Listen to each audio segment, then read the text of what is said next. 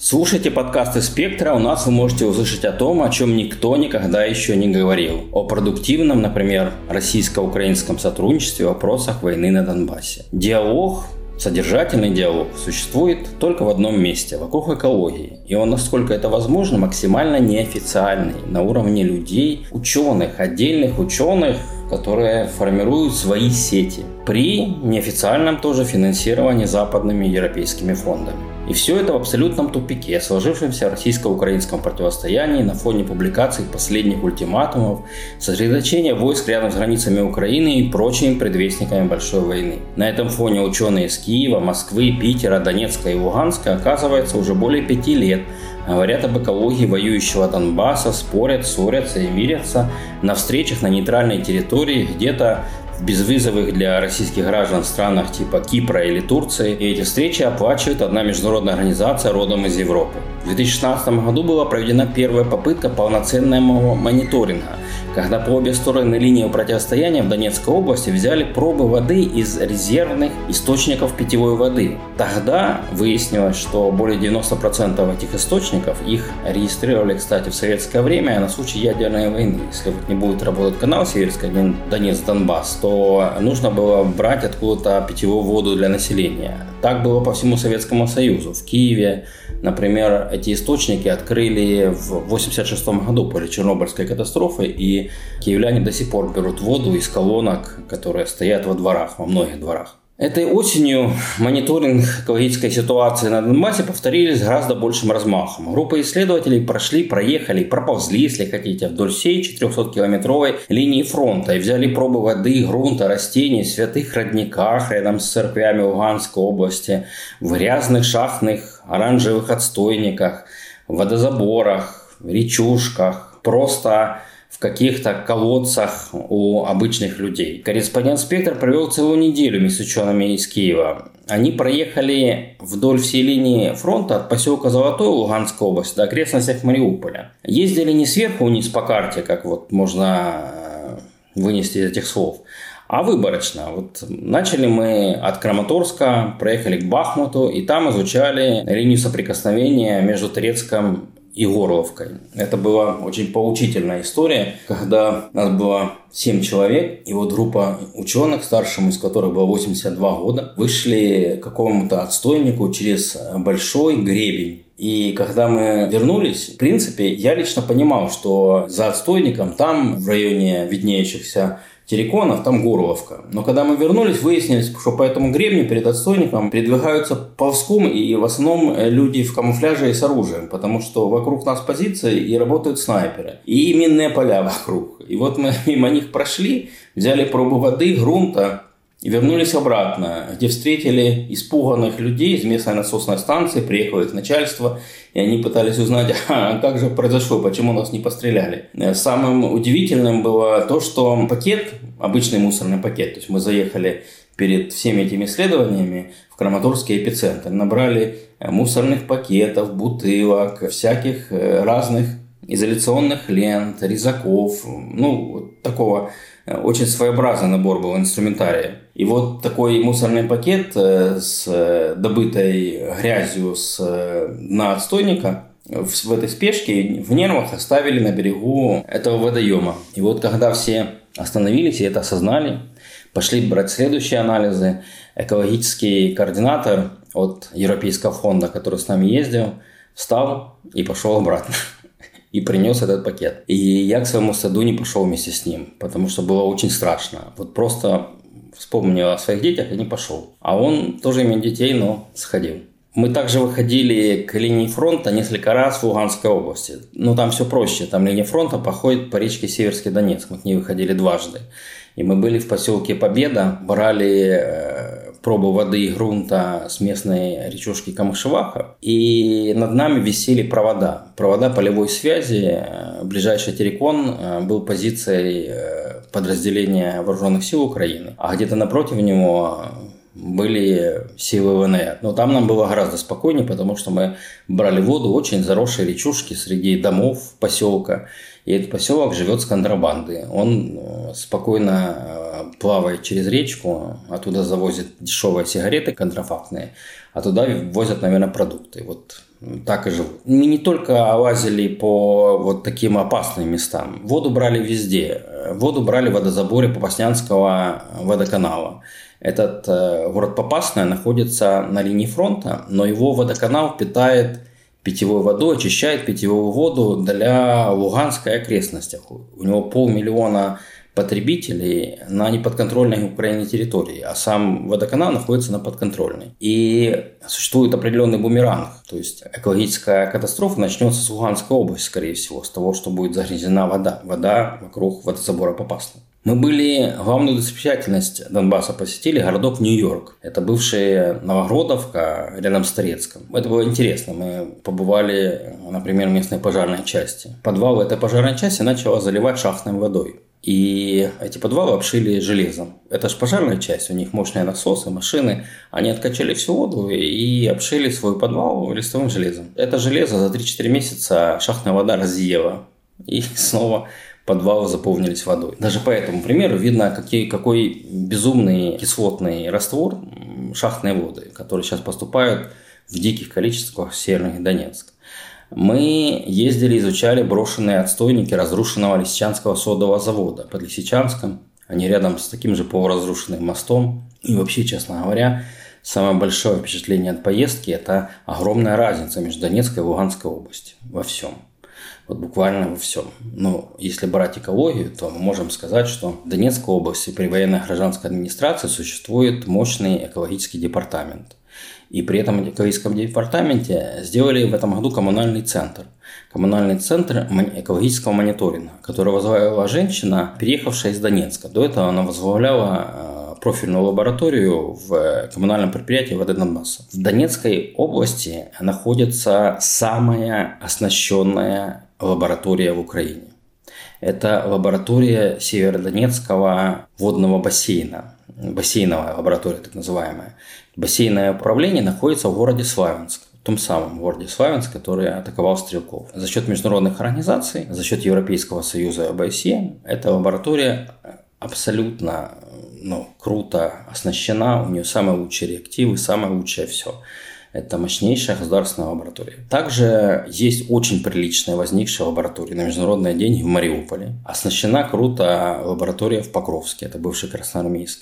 И мы были в поселке Донецком в лаборатории Славянского водоканала. Славянск питается водой из подземных источников. Но что мы обнаружили? Что эта лаборатория, она в структуре компании «Вода Донбасса». Компания «Вода Донбасса» работает вокруг канала Северский Донец-Донбасс и питает водой всю территорию Донецкой области. То есть она сначала вот заходит в Славянск, вот Краматорск, все эти города, потом заходит на неподконтрольную территорию э, возле Горловки и питает там Горловку, Макеевку, Донецк. И выходит дальше, и вода эта доходит до Волновахи, Селидова и частично Мариуполя. То есть получается, что этот канал, он связывает всю эту территорию. И компания «Вода Донбасс» связывает всю эту территорию. И прервать это невозможно, потому что если прервать, условно говоря, не дать Донецкую воду, то не получат воду Мариуполя Волновах. И вот все это работает. И как я с удивлением обнаружил, работает и лабораторная часть. То есть еженедельно по средам Красный Крест провозит свою машину через КПВ Майорск. И вот в этой машине всегда стоит ящик с бутылками с водой. 20 проб воды из какого-либо места э, компании ВД Донбасса. Из Красного Лимана, из Покровска, из Славянска, откуда-то. И эти пробы едут в центральную лабораторию в Донецке. И она тоже за счет международных организаций и прочее, она отлично оснащена. То есть в Донецкой области, может быть, и нет экологического мониторинга постоянного, но есть все для этого необходимое. Есть попытки, есть возможности, есть расстроенная инфраструктура. Поскольку для того, чтобы ее выстроить, эту инфраструктуру, нужна всего лишь предприимчивость. Деньги можно взять вот из программ ЕС. Дело в том, что Украина, когда подписала ассоциацию с Евросоюзом, она автоматически приняла нормы Евросоюза по воде. Этих норм 45. Вот самая лучшая лаборатория в Украине, в Славянске, она может проверять 17 из этих 45 норм. Она самая лучшая в Украине. Украина приняла эти нормы, но на них не перешла. Причем приняли давно, еще до подписания ассоциации с Евросоюзом, уже 14 лет этому великому событию.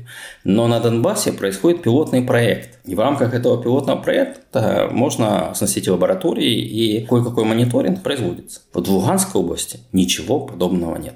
Вот как известно спектру, например, в Луганске есть лаборатория санстанции местной. Вот она может определить только три позиции из 45 этих евросоюзовских. Вот Славянская лаборатория 17, Луганская 3. Больше ничего в Луганске нет. Я даже не говорю про самопровозглашенную республику. Я говорю про э, военно-гражданскую администрацию в Северодонецке. У них нет департамента экологического, у них просто отдел там чуть ли не при департаменте культуры. У этого отдела нет совершенно бюджета, нет лаборатории, вообще ничего нет. То есть все пробы, которые брали с Луганской области, везли в лаборатории Донецкой области. Это вот очень разные территории. Ну и очень разные они потому, как ты ездишь. То есть под Славянском полностью взорванный мост восстановили, и все мосты восстановили в Донецкой области. А под Лисичанском ты идешь по мосту, у которого с одной стороны нет перил. И люди ходят вдоль этой пустоты над Северским Донцом.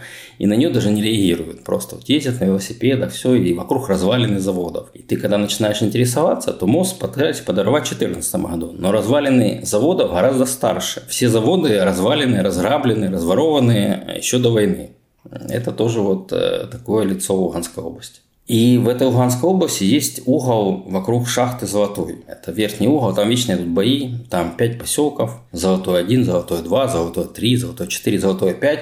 И вот этот поселок Победа, где мы к линии фронта вышли, его тоже по ошибке иногда говорят, может, это Золотой 6. Но это не так. И вот в этом углу случилась такая экологическая катастрофа еще в 2018 году, когда прорвало огромное количество воды, хлюпнуло, как говорят местные. На неподконтрольной территории ВНР закрыла все шахты, закрыла, просто затопила. Вот бесконтрольно затопило все шахты управления Первомайск уголь. Их затапливали не как без вот этих откачивающих комплексов, как в Донецкой области, а просто вот затопили. Эта вода несколько лет где-то собиралась то есть затопили шахты, закончили где-то в 2015 году. И потом вдруг потоком до 30 кубических метров, 30 тысяч кубических метров в час, эта вода залила все полости под землей. И со скоростью в 2000 кубометров в час начала поступать под землю в шахту Золотое. Там целая цепочка шахт. Золотое, Карбонит, Горская. И вот шахта Золотая приняла на себя гидроудар. У нее залило все ее выработки, где она могла добывать уголь. То есть те э, лавы, которые должны были кормить этот поселок еще лет 50, их только открыли, там были отличные залежи угля. Вот их залило быстро водой, но дальше перед насосами э, напор удалось остановить. И с тех пор час то тысячу, то полторы тысячи кубометров, то две тысячи кубометров качают такой ярко-оранжевой грязной воды, качают в отстойник, который рассчитан на 300 кубов в час максимум. Соответственно, он не выдерживает этого напора, и вода напрямую идет в речку Камышеваха. Вода дико загрязненная и радиоактивная. С этой водой только из одной шахты золотой в Россию поставляется до 9 тысяч тонн серы в год. Ну, надо понимать, что речка Камышеваха, здесь не речка Беленькая, впадает в Северский Донец. И впадают перед тем, как Северский Донец входит в Россию. То есть это все идет в Российскую Федерацию, ее южную житницу, в Ростовскую область. Это все последствия своеобразной геологической войны, которая вот развернулась на Донбассе. На уровне 16-18 годов Россия оказала самопрошенным республикам своеобразную гуманитарную помощь. Был разработан прогноз движения подземных шахтных вод, и разработан был вроде российскими проектами институтами, но исполнителями выступали местные ученые, э, горные инженеры из знаменитого института Раними в Донецке. Россия, как говорят источники спектра в Москве, близкие к Дмитрию Козаку, тратила по полтора миллиарда рублей ежегодно на поддержание экологической ситуации хоть в каком-то равновесии. То есть в Москве понимают всю опасность происходящего, но не понимают, сколько из этих денег воруются, кстати. На эти деньги в центральном горном районе Донбасса стали с 2018 года работать 8 откачивающих шахтную воду комплексов. есть еще 20 запасных, то есть 20 шахт готовы подключиться к э, электроэнергии и тоже начать качать. Эти комплексы, откачивая воду, держат ее уровень там, где это возможно. Под Макеевкой, Янакиево, частью Донецка, то есть в болевых точках таких.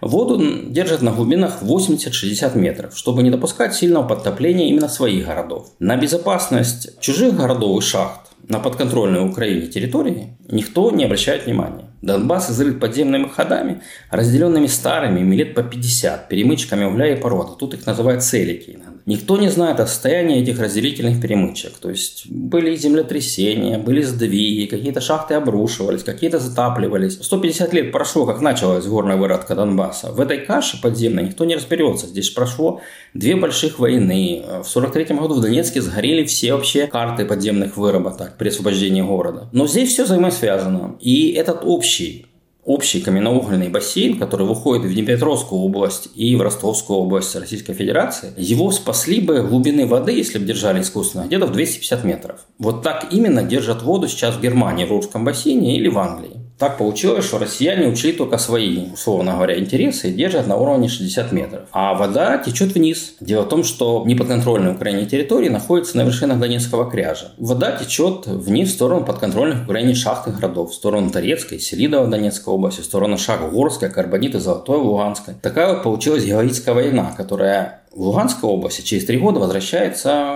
обратно бумерангом. Грязные химические радиоактивно загрязненные шахтные воды неизбежно заливают водозаборы, из которых питают питьевой водой Луганской окрестности. Экологическая катастрофа на Донбассе стартует в Луганской области, несмотря на то, что Донецкая с ее гораздо более страшными там, какими-то экологическими рисками, она гораздо более раскручена. К чему все это придет в итоге? Ну вот Спек, например, говорил об этом с профессором Евгением Яковлевым, пожалуй, самым авторитетным украинским гидрогеологом схемой принимается решение под себя, конечно, в Москве. Но вода для воды нету под себя. Для воды границ не существует для уровня подземных вод. Они выходят на Петровские времена. Вот река, вот водораздел и вот река. И это все уже не будет вот этих понижений шахтных.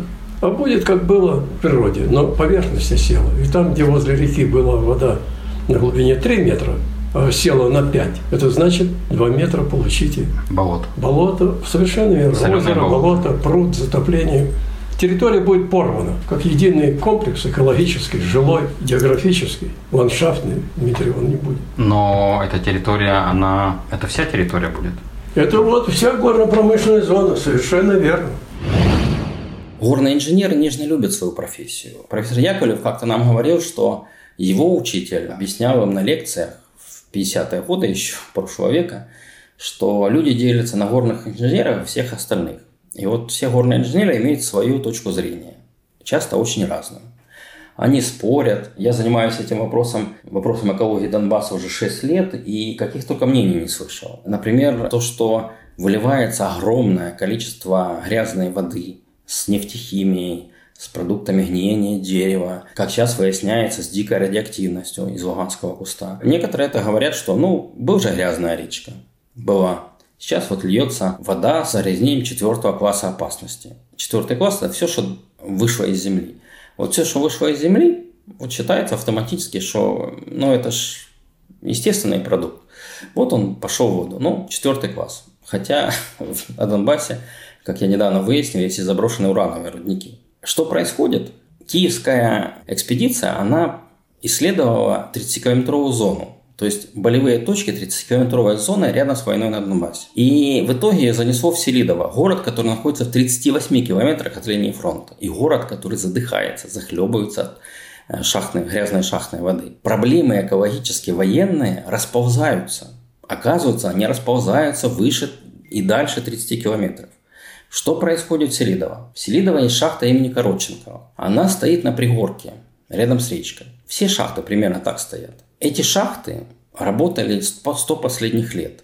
Что они делали? Они выкачивали из-под земли воду, чтобы выработки были сухие, и оттуда добывали уголь. До того, как появились эти шахты, рядом с ними были болота. Вот половина Горовки – это были болота. И половина Селидова – это были болотца какие-то. Когда шахта схлопывается, метр схлопывания, если на метр просаживается земля, то наверху, на поверхности, это называется 90 сантиметрами. Если шахтные э, ходы там укладываются в 6 метров, то значит на 5 метров вниз уйдет. То есть, если вода из этих бывших болот опустилась на 3-4 метра, а потом они слопнулись вниз на 6, то неизбежно вернутся не Петровские болота, а гораздо более, более продвинутые новые болота и какие-то озера образуются. И вот половина города Селидово сталкивается с ситуацией, что над городом стоит уже закрытая шахта, но с которой еще качает воду. Пока Справляется насосы, все нормально. Как только не справляется, посреди поселка стоит труба высотой 6 метров. Из нее вдруг начинает бить вода. Вода начинает бить из колодцев. Выходят наружу туалеты. Э, в огородах э, разверзается земля, идет вода, и из этой воды идут пузырьки взрывоопасного газа метан, так на секундочку. В этом районе не только частные дома, вполне благополучные, крутые частные дома. Там девятиэтажки стоят, пятиэтажки. В центре Селидова стоит пятиэтажка, которая просто вдруг в какой-то момент покосилась. Оттуда срочно вывезли людей, эвакуировали, их расселили. И теперь эта пятиэтажка без окон и дверей стоит как напоминание о том, что город вообще под вопросом. Мы были у исполняющей обязанности мэра Селидова Руслана Сукова. Он там ну, чуть больше полугода мэр в этом городке. Он такой молодой, продвинутый экономист – который пытался защитить его рукава и как-то взяться за город, тут выясняется, что городу, можно сказать, не жить. Четыре здешних шахты разделены между Селидово и соседями. Две работают шахты ушли к соседям в ходе реформы, а у него в городе одна шахта, которую заливает, и она заливает город, и вторая шахта, которая работает 10% своей возможности, в нее не вкладывают деньги хозяин государства, и непонятно, закроют или нет. Непонятно, где людям работает, и главное, будут люди на этой территории жить. Вода из шахты Короченкова течет просто на грунт и стекает в речку Соленая. Так смешно, но эту речку назвали соленой задолго до войны, и это, и прошлой войны. То есть во времена еще, когда тут была дикая степь, казак Селидов уронил в эту речушку воз с солью. А вот сейчас в этой речушке нет ни рыбы, ничего нет, потому что туда сливается шахтная вода. Эта речка убита полностью. И что с этим делать, никто не знает. И так происходит практически везде по Донбассу. Мало того, мы вышли на пока еще закрытые цифры. То есть источник этих цифр. Кто делает эти анализы, станет, скорее всего, известно в марте-апреле. Но мы их уже получили. В трех местах Донбасса, в Луганской области, на неподконтрольной участке территории, люди, имен которых мы не можем назвать, чтобы хранить их безопасность, Каждый квартал берут заборы воды, в частности, в точке перехода Северского Донца на российскую территорию. Так называемый, получается, выходной контроль. И берут, делают это два года подряд, с 2019 года. У нас есть анализы за октябрь 2019 и за октябрь 2021 года. Эти анализы делались в трех позициях. В трех позициях отвечаешь за шахтную воду. Жесткость воды, сульфаты и железо. Все эти показатели очень сильно растут. Показатели сульфатов практически двое. Там уже более тысячи показателей при норме, российской норме, очень завышенной по сравнению с европейской, где-то там в 300-400 единиц. Вода зримо становится хуже. Причем она становится хуже только по тем показателям, которые меряются. Никто ни в Луганске, ни в подконтрольных Украине территориях, ни на территории э, России, Ростовской области не мониторит ситуацию с радиоактивным заражением воды. А радиоактивное заражение воды это тренд огромный, который никак не связан с политически раскрученной темой шахты Юнком, где был подземный ядерный взрыв. Урана очень много в Луганском кусте шахт. И сейчас их бесконтрольно заливают. Радиоактивных всяких, всякой грязи складировано в заброшенных шахтах Донбасса 50-х, 60-х годов очень много. Только нам известно 6 таких шахт. И их тоже заливает водой. Или они многие уже залиты давно водой. Это проблема, которую невозможно игнорировать. Эту проблему невозможно отложить из-за того, что там идет война. Эту проблему невозможно отложить из-за того, что власти России не хотят признавать себя частью конфликта и не хотят вообще участвовать ни в каких платформах, где их могут признать виновными хоть за что-то происходящее в Донбассе. А власти Украины не могут и не будут никогда общаться напрямую с администрациями э, самопровожденных республик, потому что желает общаться только с руководством России, которая руководит этими администрациями. Это политический тупик не может игнорировать экологическую беду. И нужно хотя бы, хотя бы неофициально выстроить систему мониторинга. Ее сейчас нет. Ученые, которые проехали со всех сторон, только приоткрыли завесу над тем, какие проблемы нас ждут. Только позволили намекнуть только позволили узнать что-то, маленькую часть общей картины. И эта картина ужасна. Слушайте подкасты «Спектра». Мы еще не только об этом расскажем.